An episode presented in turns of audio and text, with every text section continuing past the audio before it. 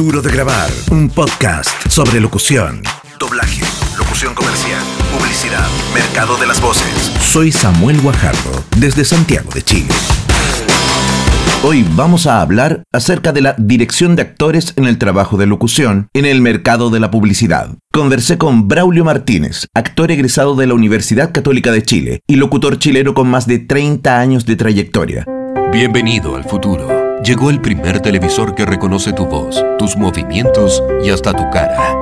Aprovecha los bonos Euro Pasión de Kia. Ven y sorpréndete con bonos de hasta 900 mil pesos. Morning, Cerato, Río 4 y Río 5 a precios increíbles. Se nos olvidó hablar con un lenguaje algo más neutro para que todo el mundo entendiera. Cosas que pasan por culpa de no verse la cara en dos años. Y nos pusimos a hablar en chileno. Pero no se preocupe, yo me voy a encargar de que entienda todo cuando nos dirigen, regularmente son señores que estudiaron o señoritas que estudiaron ingeniería en sonido, redactores creativos, productores audiovisuales o un director de cine como Andrés Wood. De toda esta cadena, por lo que sabemos, el único, los únicos que podrían haber tenido remotamente un curso de dirección de actores son los que estudiaron dirección audiovisual. Así es. Entonces, ¿Cómo es tu experiencia de trabajar con personas que no tienen el, el, expertise ni el conocimiento respecto a dirigir actores? Bueno, esa experiencia yo creo que muchas veces es ingrata. Es ingrata porque mm, para poder dirigir bien a un actor de partida, ¿Mm? tenéis que manejar un vocabulario que sea más que cool, cercano y como si estuvieras con un amigo en un restaurante. Claro, esto lo vamos, esto lo vamos a hacer como que estuvieras hablándole a un amigo. Ya, pero ¿qué amigo? todo lo que es irónico, todo lo que es cool, todo lo que es buena onda. Claro. Porque finalmente ahí va el, el, gusto particular del que está dirigiendo. Entonces yo a, a, esa persona no la conozco, entonces no puedo saber qué es para él ser buena onda o qué es para él ser cool, sobre todo en estos momentos en que los directores creativos y los, y los redactores tienen 25 años por más y son de una generación muy pasada, muy, muy nueva para nosotros, que manejan otros códigos y tienen otros tiempos. Por eso yo siempre apunto a la necesidad de, de concretizar las indicaciones. O sea, pero ya, la gris más cool. ¿Pero eso qué significa? ¿La gris más con menos S? ¿La gris más baja o más aguda? Que son parámetros reales que uno puede manejar como locutor o como actor. Que tú decís, ah, este loco lo que quiere es que sea más alta, más rápida y menos articulada. Y eso ya se, se, transforma en algo que es manejable por el actor, creo yo. Porque además nosotros regularmente nos autodirigimos en definitiva. Y sí, pandemia nosotros nuestro trabajo se ha vuelto tan ermitaño que terminamos la mayor parte del tiempo autodirigiéndonos y ahí uno inevitablemente pierde objetividad también. Entonces, ¿qué es lo que tendrían que tener un buen director de actores en publicidad para poder sacar adelante a este grupo de personas? Fijarse en qué. La publicidad es particular porque la publicidad, como es muy poco el tiempo, 30 segundos, porque además tenéis que lograr que la gente reconozca algo en 30 segundos, en 20 segundos. Entonces, yo creo que la pega del director en voces. Stop. Chilenismo. La pega. La pega en Chile es el trabajo. ¿Está mala la pega? Está malo el trabajo. Estoy con harta pega. Tengo mucho trabajo.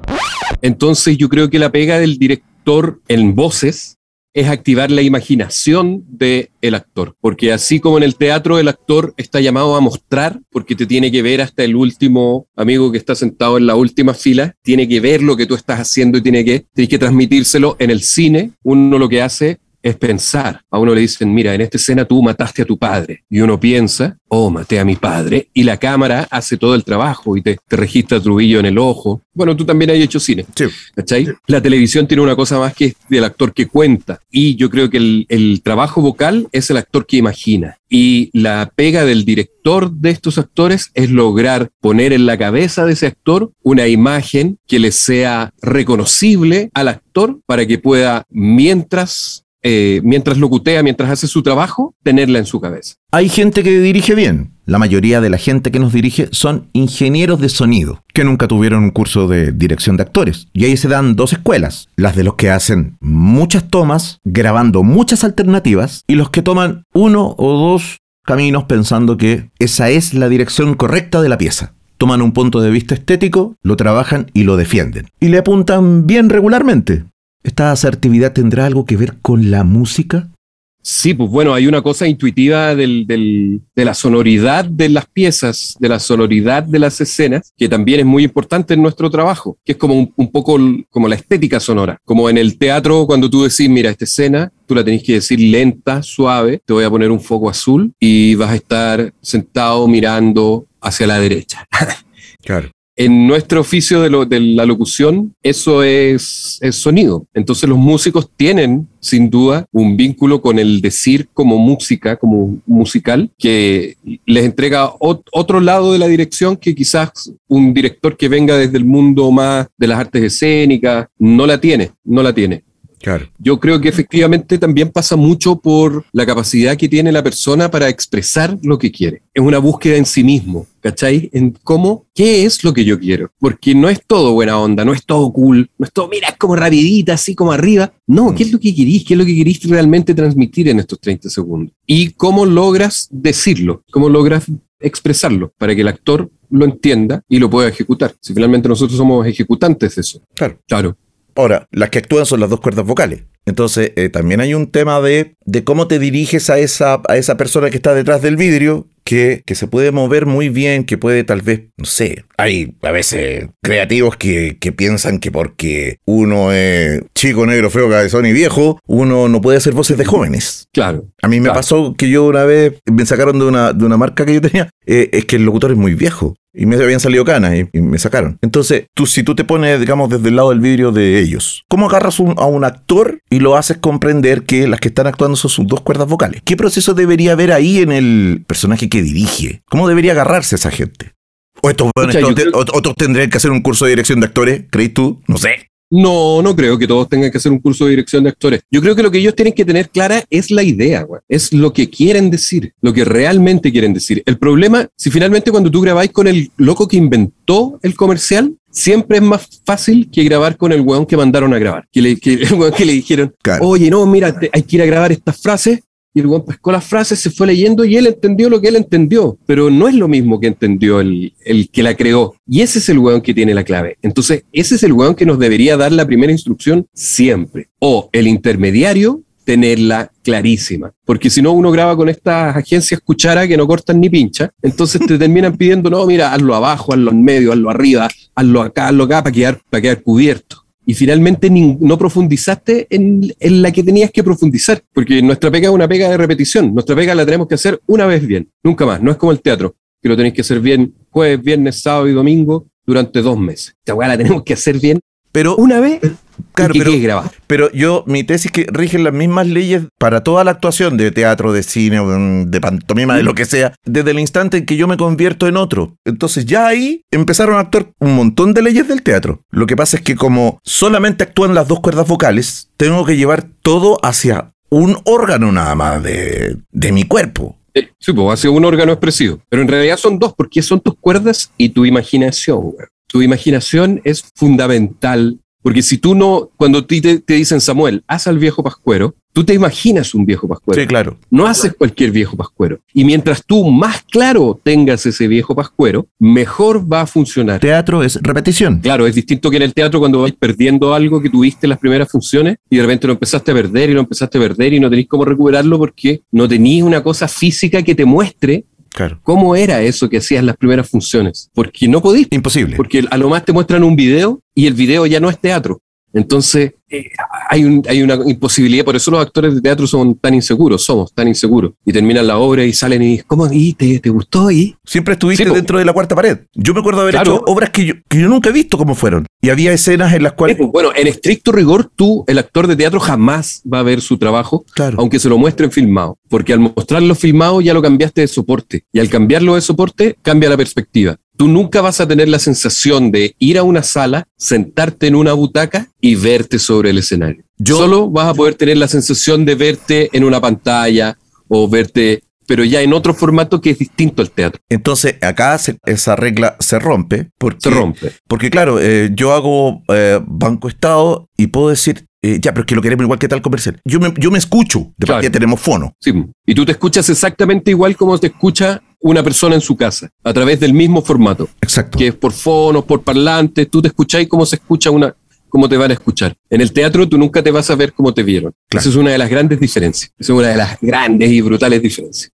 volviendo a, cómo uno trabaja con estos seres humanos que son, que son actores regularmente en, estos Sí, porque, bueno, están oficiando de actores en Claro, al tener esta oportunidad de escucharte, eh, trabajas con tu ego. Entonces, hay gente que se empieza a enamorar de su voz. Sí, por supuesto, por supuesto. claro, por supuesto. Y son todos esos que, no los puedes sacar de ese lugar. No los puedes sacar de ese lugar. Oye, necesito que. Ah, necesito a alguien con la voz delgada. Y que hable así, que sea una persona normal. Piensan que van a perder. En mi teoría, que piensan como que se van a ver mal. como que se van a ver mal. O oh, ya no me van a llamar porque, porque para ser locutor hay que, para ganar dinero hay que ser ronco. Yo creo que no. o sea, no, yo también creo que no. O sea, yo creo que existe un mercado para las voces bajas, que es un mercado y que finalmente eso es casi como un te tocaron con la varita, hola, te tocaron estas cuerdas, esta caja de resonancia y vas a tener esta voz. Claro. Y hay otro gran abanico de actores y locutores que se han ganado el oficio a través de la versatilidad. Hmm. Y Claro, a mí eso me parece más interesante. Hablemos de lo que pasa con el ego ahí. Con el ego. El ego, el ego, o sea, el, ego de escucharte y empezar a enamorarte de tu voz. Bueno, ahí hay que sacarlo. Finalmente, yo creo que la dirección pasa por decir las cosas adecuadas en el momento oportuno, que le hagan clic al individuo en su cabeza. Porque en el fondo, si tú, todo ese discurso, tú se lo dices, tú le dices, amigo, compadre, ya no vas a ser tú. No vas a ser tú. Ahora eres un hombre joven, tienes 30 años, estás saliendo con una mujer guapísima, te acabas de comprar tu perfume maravilloso y no eres un, no eres locutor. Yo sé que es difícil, mira, no sé cómo verbalizarlo porque siento que es un que tiene mucho que ver con la relación que tú logres con el director. Que el director tampoco puede ser un, tipo distante. No, hay mal. Tiene que ser un claro. empático te dirigen en general. Claro, les da lo mismo que seas tú o que sea yo. Claro, claro, en general. Claro, y ahí aparecen esas barbaridades como, Samuel, hazlo como Braulio. Claro. Que es una barbaridad decir. Y uno dice, entonces llama, llama a Braulio. Este claro, llámate al Braulio. ¿Qué tanta diferencia es? Llámate al, llámate al Mauro, llámate al, Felipe, el que queráis. Yo no soy buen imitador. Cuando me salen con eso, digo, llámate Eduardo Valenzuela. El mejor imitador fantástico. Kramer y él son los mejores. Nada sirve para todo, decía la Mafalda. No, pues nada sirve para todo, nada sirve para todo. Claro, ahí también está el, lo que estábamos hablando del ego, del locutor que sepa reconocer hasta dónde. Creo yo. Que sepa decir, ¿sabéis qué? ¿Sabéis qué? Estamos haciendo la toma 154 y en buena, en buena yo creo que no soy lo que buscáis, pues, amigo. Claro. Que estoy buscando a alguien más. Claro. Gracias te sacáis los fonos y te vas. no creer que porque ya eres locutor no vas a hacer nunca más personajes. Yo creo que ahí está la gracia. En los personajitos está la gracia. Ahí está la gracia. Pues ahí está la diferencia, la pega y podías hacer cosas más entretenidas. El no encasillarte, buscar no encasillarte, no hacer siempre lo mismo. Porque hay como dos corrientes en el fondo. Una que es el, el locutor que le gusta que lo reconozcan y está el locutor que no le gusta que lo reconozcan que prefiere tener, que llega a algún lugar y dice, hola, ¿cómo están? Ay, eres locutor, sí. Ah, sí, soy. Y hay otro lugar que diga, hola, ¿cómo estáis? ¿Y en qué trabajáis? No, soy locutor. Ay, ¿qué voy a decir? Mira, yo hago esto, y hago esto, y hago este otro. Yo sé que es un poco egótico lo que digo, pero como una especie de fama controlada. y no soy como el actor de tele que donde salga anda con su cara y todos dicen, ¡ah, este weón es famoso! Además que poder esconderse, yo siempre trato de esconderme. Eso te va, obviamente te va a rendir mejor, mayores frutos económicos también. O sea, eres capaz sí, pues, de... probablemente tengas acceso a un abanico de, trabajo más amplio. Claro. Que ser solo el locutor profundo. Uno es un chip.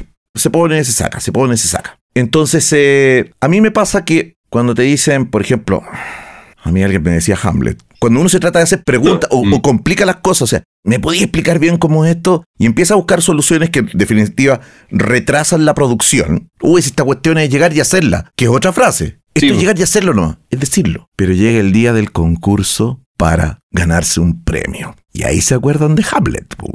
Ahí se acuerdan de Romeo. necesitamos una persona que maneje ciertos recursos que no todos tienen. Por ejemplo, la verdad. La verdad. La verdad. La realidad.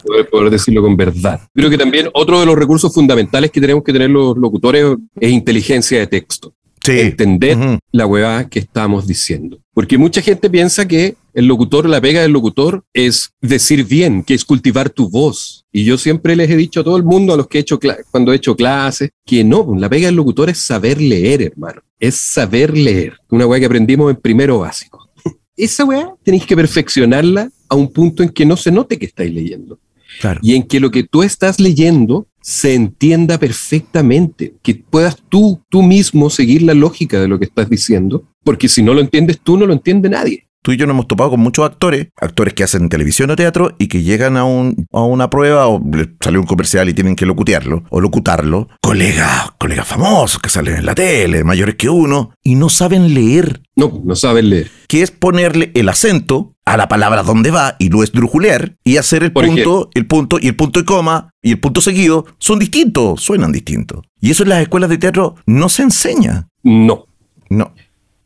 No. En la Chile no se enseñaba. No, en la católica tampoco te lo enseñaban. También hay muchas mentiras, o sea, ponte tú de las pronunciaciones, que creen que la B larga es B larga y la V corta es V corta. Y esa es mentira. Si tú te vas al diccionario de la RAE, buscáis las dos letras y la RAE no diferencia en su pronunciación. Gonzalo Cuadra lo escribiría en, fonética.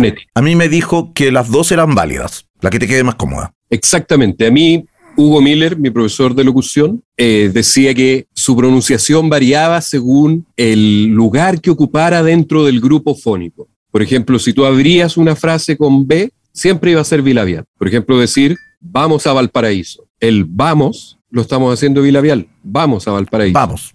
No, decimos vamos, vamos, vamos, vamos, porque es lo natural, es lo natural. Después de una M también es una bilabial. Y tanto es así que las palabras que tienen NB corta, generalmente las convertimos al pronunciarlas en MB larga. Por ejemplo, invierno. Bueno, en fin, son debates que yo los tenía con mi profesora Paz Irarraza en la Escuela de Teatro de la Católica y nunca me los creyó.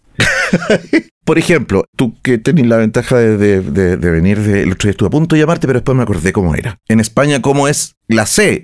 La fe y la Z, y es la fe y la fe. Ese juego era difícil para uno latinoamericano. Es sumamente difícil. Sí, pues es complicado. Es complicado. A mí hay, ingenieros de sonido que me dijo un instante, es que la agencia quiere, no me acuerdo cómo era la palabra exactamente, pero yo lo decía correctamente. Que ponle Z. Es que no puedo decirlo con Z. No, porque no. Claro que. Esa Z, no puedo decir suceso. No, pues ahí que hay como. Entonces, no, pero me lo podéis dejar para que la agencia. Lo... Le dije, no, no lo voy a hacer. No, pero es que te estáis poniendo difícil. Pero que, ¿cómo lo voy a hacer? Si no español, ningún español lo habla así. Alguien que tenga problemas vocales, suceso. No sé. Sí, eso es para que los sopita. Claro, sopita, pero...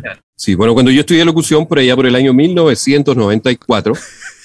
93, 93, güey. Yo, estaba, yo estaba en eh, cuarto año en la escuela. Yo crecí el 93. Claro. Yo después me fui a la escuela de la católica. Y ahí se reconocía la labor del locutor como un hablante culto. Entonces que tenía una labor social, que en el fondo es que la gente que escuche la radio escuche las cosas bien dichas. Y esa es una labor que se ha, que se ha perdido por el afán de la naturalidad y de la simplificación. Yo tampoco estoy diciendo que todos hablemos de una manera redicha, ¿no? pero existe una forma intermedia, existe un camino intermedio. En que no teníamos por qué hablar así para sonar naturales. Yo puedo hacer una publicidad de, de, concurso, obviamente, testimonial, y que queda bien hecha, eh, en que sea una persona hablando normalmente, y se puede hablar normalmente, cotidianamente, pronunciando todas las consonantes y todas las vocales. Exactamente. Se puede. Se puede. También te puedes comer algunas letritas por ahí, si tampoco es volvernos locos, porque también los chilenos hablamos como hablamos los chilenos. Claro. Entonces también es ridículo intentar hablar como siempre en neutro, ¿no? Quedar como un Así doblaje. rato, sí, claro. ¿Quiénes llegaron acá? ¿Los, andaluces? ¿Quiénes eran los que llegaron? Eh? Los andaluces. Los andaluces.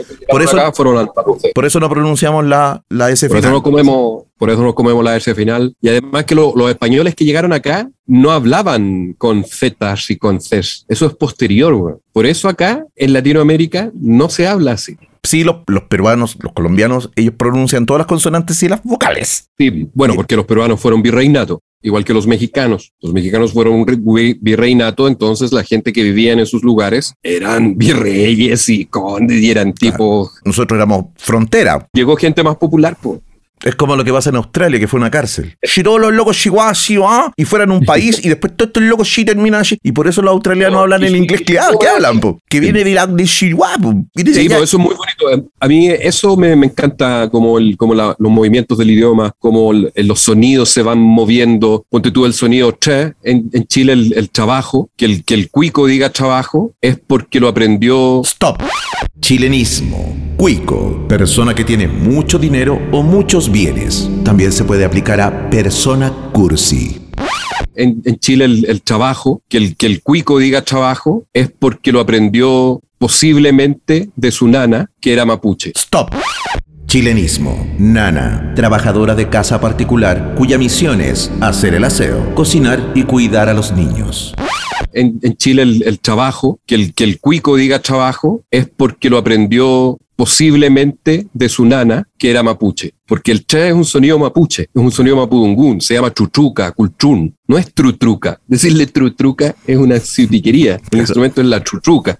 Entonces todos, todos aprendemos a hablar de la madre, no del padre. Del padre se supone que adquirimos el vocabulario, según estudios, y de la madre la forma de hablar, la manera de hablar. Entonces, durante los años 60, en que las mujeres en Chile salieron a trabajar en los 70, sus hijos fueron criados por la nana y la nana generalmente era mapuche. Y por eso mucho cuico tiene ese sonsonete. Claro. O lo que ha pasado ahora, que los niños tienen las nanas peruanas. palabras, exacto, las nanas peruanas, que como tú decías, ahí hablan muy correctamente. Entonces los niños ahora ocupan el malograr, eh, tienen Claro. otras palabras que nosotros nunca tuvimos. Claro, la, la- hace unos días la, la Julieta me preguntó, papá, ¿cuál es la azotea?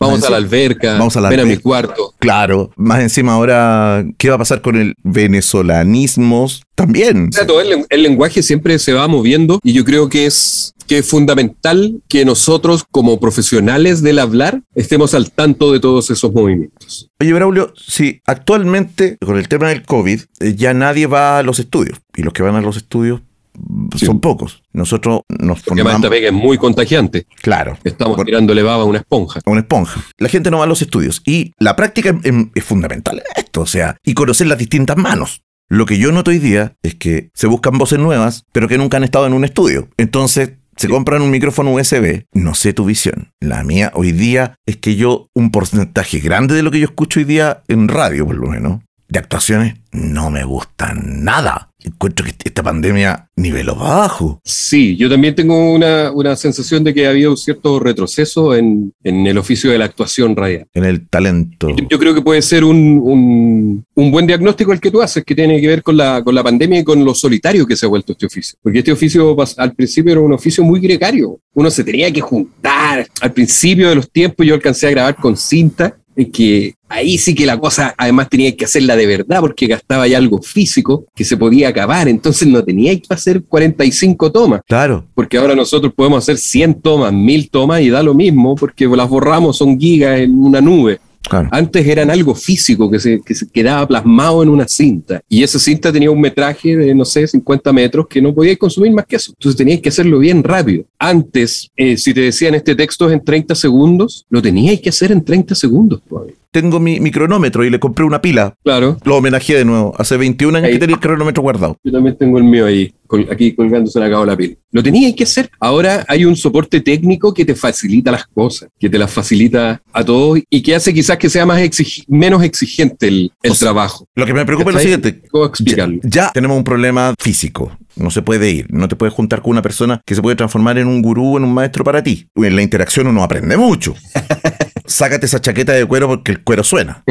Así como, ah, ah, ah, ah, sácate no, los aros, sácate el reloj. Claro, sácate no, no, no, el antipop, el antipop va ahí, no va acá, suena bonito, pero es como estás tratando de habl- hablar con tu colega, está ahí fuera de eje, y así, bla, bla, bla, bla, como cosas técnicas, y aparte de eso también que te dirijan, no sea que alguien te diga, mira, no te preocupes, yo voy a subir los niveles, tú habla bajito, tú habla bajito nomás, preocúpate de ir pronunciando que todo se entiende, pero habla. No escucho ninguna voz nueva que me sorprenda. Y lo que más escucho principalmente en radio es gente con mucho sonsonete escucho gente que actúa mal. O sea, de hecho, hay una frase que me mató la risa porque dice así como, esta frase fue hecha con testimonios reales. Y yo decía, perfecto de qué frase me hablas. ¿qué? son varios, que no hay ningún, no hay ningún, nadie tomó pisco sour con nosotros ni salió de carrete. Y digo, qué malo. Y escucho el porcentaje de cosas malas que escucho es muy alto y parece no importar presupuesto? Yo creo que se suman hartas cosas, se suma presupuesto, se suman clientes poco arriesgados, clientes que piden realmente eso. Si finalmente una campaña de publicidad tiene mucho del, del gerente de marketing de la empresa, se nota cuando no es simplemente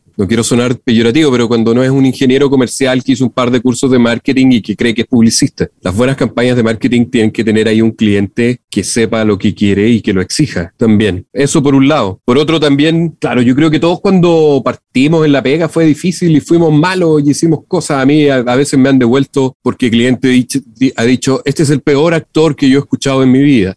Y está bien también. Si uno no es monedita de oro, no tiene que gustarle a todos los jóvenes yo creo que no es tanto culpa del actor, si finalmente uno, uno como actor nunca lo quiere hacer mal. No. Uno como actor no lo quiere hacer mal porque es como un suicidio, es como un jugador de fútbol que quisiera jugar mal a la pelota. Por eso yo desconfío cuando dicen, no, le están haciendo la cama al entrenador. No, hermano, si los futbolistas no quieren jugar mal, es mejor jugar bien, les va mejor cuando juegan bien. Los locutores y los actores también somos así. Nosotros queremos hacer bien la pega, pero para eso necesitamos, que era como nuestro tema inicial, volviendo, retomando, el que nos dirijan. Claro. Que nos dirijan. Y esa dirección, como tú bien dices, se ha, puesto muy difícil con el tema de la pandemia. Entonces tenemos que también estar abiertos a investigar nuevas formas de ser dirigidos, como las reuniones por Zoom, que yo creo que todos hemos grabado así. Hay herramientas para grabar que yo creo que los, los estudios también debieran como avanzar en eso. Hay herramientas, no sé, como el CleanFit, que te permite grabar a distancia, en línea, y que permite resucitar algo que es lo peor que se pierde, sobre todo en la actuación, que es el diálogo. Porque, Yo el otro día hablaba, con Eduardo de, una frase de radio donde ustedes dos hablan y claramente ninguno de los dos grabó con el otro. Ah, nos mandaron la frase, cada quien pensó, ah, esto debe ser más o menos así, y el otro pensó, debe ser más o menos así. Porque además los estudios ni siquiera se dan el trabajo de decirte después, cuando la arman, y decir, oye, ¿sabéis que se escucha mal? Mira, te voy a mandar lo que grabó Samuel para que lo hagas conversando con él, que no costaría nada. Yo siempre que mando algo de personaje, mando unos, mm, ah, la respuesta, la escucha activa. Eso es oficio. Yo siento que la del doblaje internacional, que de pronto se popularizó acá y que hay mucha gente haciéndolo y que emigran de pronto, llegan a esta pega de publicidad que antes no, se cruzaba, se cruzaban dos, tres, cuatro, cinco personas, así, pero con suerte. Guatón Sandro siempre metido al medio. Entonces ahora te encuentras con gente que viene de una, de una escuela que es pronunciar todas las consonantes y las vocales y que las S se noten mucho. Y que no es la naturalidad que se pide en esto. Sí, sí, yo creo que nosotros tenemos que ser cuidadosos en que nuestro oficio no se pierda en esta vorágine tecnológica. Y de neutros. y, de neutros.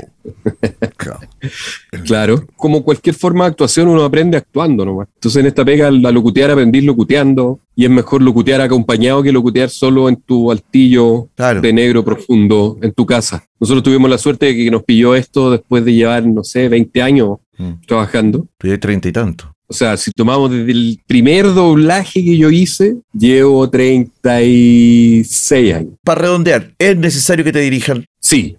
Que ojalá te dirija el que inventó la pieza, el guion, porque es el que la tiene clara. Claro. Pueden escribir muy bien, pero no tienen las capacidades de expresión hablada que se necesitan para explicar una idea. Hay gente que se expresa a través de... O sea, la Bárbara Larena escribía bien, pero ella cuando contaba sus cosas como...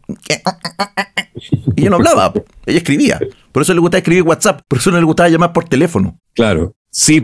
Bueno, necesitáis un director que, mira, si quizás no es el que escribe, pero un director que entienda cabalidad hacia dónde queremos conducir la pieza, que tenga empatía y que sea capaz de adaptarse al actor que está dirigiendo yo creo que esas son tres características bien fundamentales. Que sea capaz de entender que está trabajando con un actor, con un otro, que es siempre distinto, que no todos somos iguales, aunque seamos parecidos y contemos los mismos chistes, no somos todos iguales, y que tiene que ser empático con eso y conocer al dedillo la idea. ¿Qué es un director en el teatro por lo menos? ¿Es un facilitador? ¿Toma un punto de vista? ¿Qué es lo que hace un director? Depende del director, depende de cuál es el objetivo del director. Hay directores que son unos tiranos, te imponen puntos de vista, te imponen formas de hablar. Mira, este texto se dice así, bla, bla, bla, bla muévete para allá tres pasos, párate aquí, levanta la mano. Hay otros que les gusta que, ocupar al actor como una especie de medium del, entre el, el, autor y el espectador. A mí me gusta decir que el director es un espectador pagado. Porque el primer director en la historia tiene que haber sido un huevón que cuando estaba Tespis sobre el escenario, le dijo, oye, estoy al medio. Y el otro luego le dijo, sí, está ahí al medio. Ese fue el primer director de teatro. es que le dijo a Despi, sí, loco, está ahí al medio. Ahí está ahí. Perfecto, hágalo, hágalo suyo. Entonces yo creo que, cumple todas esas funciones el director. El director también tiene que ser un poco psicólogo, sobre todo en procesos más largos como son el teatro. Tenéis que aprender a llevar a tus actores porque se pasan por momentos de luz y de sombra en, todos los procesos. Entonces, yo en eso también lo hermano mucho con el fútbol. Yo creo que un director es muy parecido a un director técnico. Pues yo siempre he encontrado que el fútbol y el teatro son iguales. Tienen camarín, hay mucho ego de por medio, hay un conflicto gigante que es el partido y hay una situación en que tú conoces todas las reglas, pero cada partido es único. Y tú nunca vas a experimentar la sensación de estar sentado en la gradería viéndote jugar a la pelota. Hay un director de teatro que está estudiando para director técnico. Yo a ese loco le tengo toda la fe del mundo. Porque creo que si lográis, espérate, aquí está el de Barrales, Luis Barrales. El Lucho está estudiando para director técnico. Yo creo que ya se ha graduado en algunas cosas y puede hacer ahí una mezcla bien interesante. Este fue un nuevo capítulo de Duro de Grabar, un podcast sobre locución. Accede a nuestras redes sociales a través de durodegrabar.cl. Hasta la próxima.